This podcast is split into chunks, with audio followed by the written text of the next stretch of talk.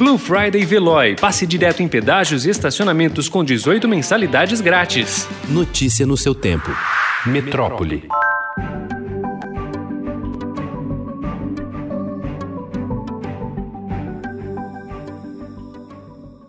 Suicídio foi a causa provável da morte do participante dos estudos da Coronavac, o imunizante desenvolvido pelo laboratório chinês Sinovac e o Instituto Butantan. Os testes do produto foram interrompidos anteontem por ordem da Anvisa, que alegou evento adverso grave. O Butantan disse que é impossível que o problema com o voluntário tenha ligação com a vacina. Já a Anvisa disse que a decisão foi técnica e os dados enviados pelo Instituto estavam incompletos.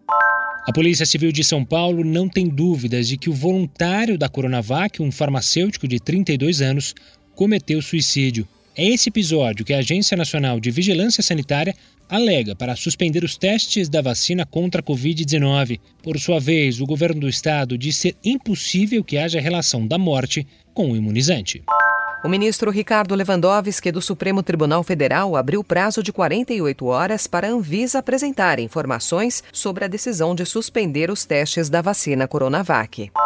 Em relatório finalizado nesta terça, o Comitê Internacional Independente do Estudo da Coronavac confirmou que a morte de um voluntário do estudo não teve relação com a vacina e recomendou a retomada da pesquisa, que foi suspensa na segunda pela Agência Nacional de Vigilância Sanitária. As informações sobre o parecer foram confirmadas ao Estadão por fontes envolvidas nos testes clínicos.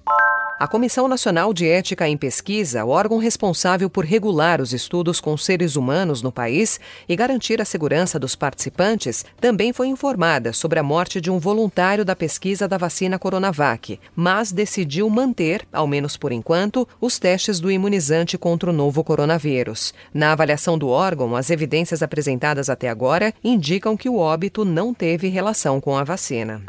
A luz cai a todo momento nas casas da periferia de Macapá. Moradores reclamam que o rodízio no abastecimento não funciona como propaga o governo. O vai e volta da energia aumenta o desconforto e agrava o clima de insegurança nas ruas escuras da capital do Amapá. Enquanto o presidente Jair Bolsonaro vende como normalizada a situação no estado, a vida de moradores afetados pelo apagão segue repleta de improvisos e dificuldades. Suspeito de atropelar e matar a socióloga Marina Arcote, de 28 anos, o motorista José Maria da Costa Júnior se apresentou no 14º Distrito Policial na tarde desta terça-feira. A Polícia Civil havia entrado com pedido de prisão preventiva, mas ele deve ser ouvido e liberado depois por causa da legislação eleitoral. A socióloga Marina Kohler Harcourt, de 28 anos, era uma pesquisadora brilhante, de sorriso fácil e sempre presente. Deixou irmãos, pais, companheiro, colegas de trabalho e muitos amigos que lamentaram um futuro cheio de possibilidades interrompido por mais um ato de violência no trânsito no Brasil.